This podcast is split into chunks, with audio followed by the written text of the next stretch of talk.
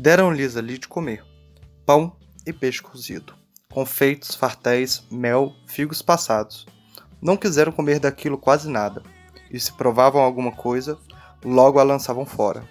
Trouxeram-lhes vinho em uma taça, mal lhe puseram a boca, não gostaram dele nada, nem quiseram mais. Trouxeram-lhes água em uma albarrada, provaram cada um o seu bochecho, mas não beberam, apenas lavaram as bocas e lançaram-no fora. Essa, pessoal, é uma passagem de Pero Vaz de Caminha para o, de uma carta para o rei de Portugal, falando da primeira vez que os índios encontraram os portugueses e provaram da comida europeia.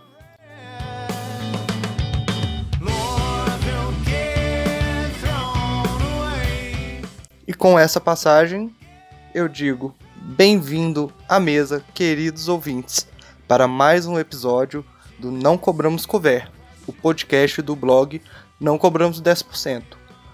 Hoje nós vamos falar um pouco sobre o início da comida brasileira, de como alguns alimentos chegaram aqui, como eles eram antes, e a partir de vários episódios nós vamos descobrir um pouco mais sobre o que trouxe nossa gastronomia hoje para o que ela é. No episódio de hoje, nós vamos falar um pouco sobre a alimentação que foi traga pelos portugueses, que era entregue aos escravos e que era consumida pelos indígenas. Então, a gente vai falar um pouco do que tinha na nossa terra no começo. Alguns pratos são dessa época, mas alguns só vão aparecer mais tarde com os brasileiros que já nasceram aqui e foram desenvolvendo sua casa, sua cultura em terras brasileiras. Como nós começamos com um texto de Caminha, é interessante a gente ver o que eles observavam da nossa terra. Para Caminha, os índios comiam basicamente inhame e palmito. Esse palmito que agradou bastante os portugueses, eles gostavam bastante de consumir. Já o inhame, não muito, que na verdade não é o inhame, porque o inhame só veio ao Brasil mais tarde.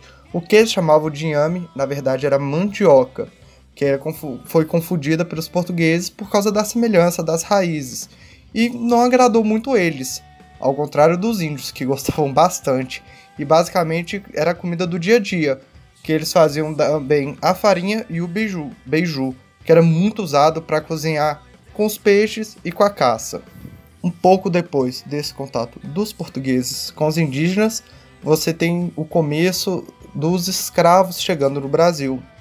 E junto com ele, os portugueses também traziam suas famílias, parentes, e sua cultura, além dos alimentos. Então, com isso, você vai começar a ter a nossa cozinha brasileira, que é uma mistura da gastronomia e ingredientes portugueses com as técnicas africanas e indígenas, sem contar dos ingredientes presentes em nossa terra, que era basicamente bastante usado para a ração desses escravos. O que, que era a ração? A ração era um conjunto de alimentos que os colonizadores separavam para entregar aos escravos, ou seja, eles não comiam o que queriam, eles comiam o que lhes era entregues. Para se alocar bem aqui, os portugueses trouxeram bois, vacas, ovelhas, carneiras, galinhas e muitos outros animais para colocar nas suas quintais, nas suas fazendas, sem contar que eles plantavam várias frutas, verduras, vegetais, temperos, cereais, tudo para poder trazer o máximo de sua terra para cá. Só que eles também aproveitavam e produziam os produtos da nossa terra, trazendo assim várias misturas que vamos ver ao longo do tempo. Um desses alimentos que tínhamos em abundância aqui era mandioca. Então, obrigatoriamente, os portugueses incluíram bastante farinha de mandioca na alimentação dos escravos que traziam. Então, com isso, se deu o pirão, que eh, foi o principal acompanhamento para carnes e peixes que se teve nessa época do Brasil. Também tinha bastante milho nessa ração. Então aí você vai ver o nascimento do angu, que era feito a partir de água e fubá, que inclusive angu e fubá são palavras de origem africana.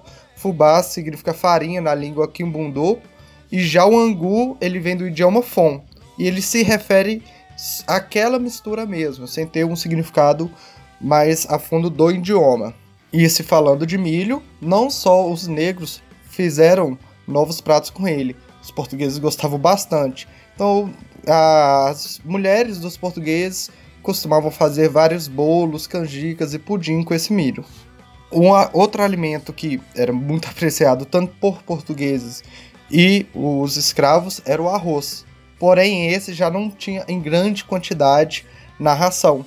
Ele era mais encontrado na casa grande dos portugueses, então só aqueles escravos que trabalhavam na casa grande podiam ter um acesso a maiores quantidades de arroz.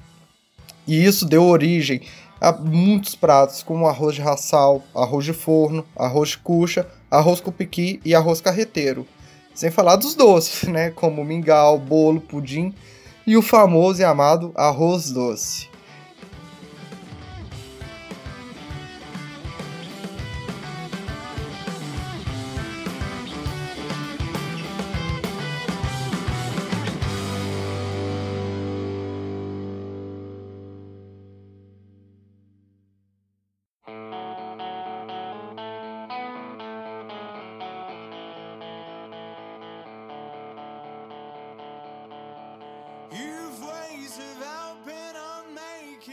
Também na ração você encontrava muito feijão.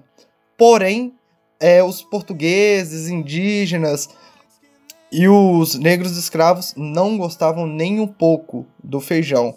Era algo que eles comiam porque tinham que comer, porque era parte da sobrevivência. Mas isso com o tempo vai mudar, lá como os brasileiros do século XVI.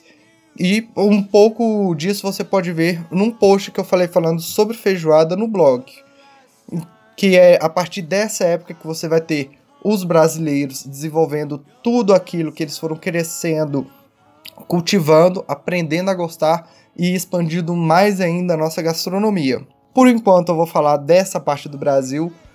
Me falem se vocês quiserem saber mais de como toda essa nossa complexidade gastronômica nasceu. Falando em gastronomia brasileira, você pode ver no blog Não Cobramos 10% várias histórias de pratos, como tropeiro, feijoada, até da caipirinha, falando um pouco mais da história do Brasil. Eu peço que todos procurem por Não Cobramos 10% nas redes sociais, sigam, acompanham tanto o blog quanto o podcast e também peço que possam compartilhar esse podcast para no WhatsApp, Instagram, qualquer rede social, porque ajuda muito.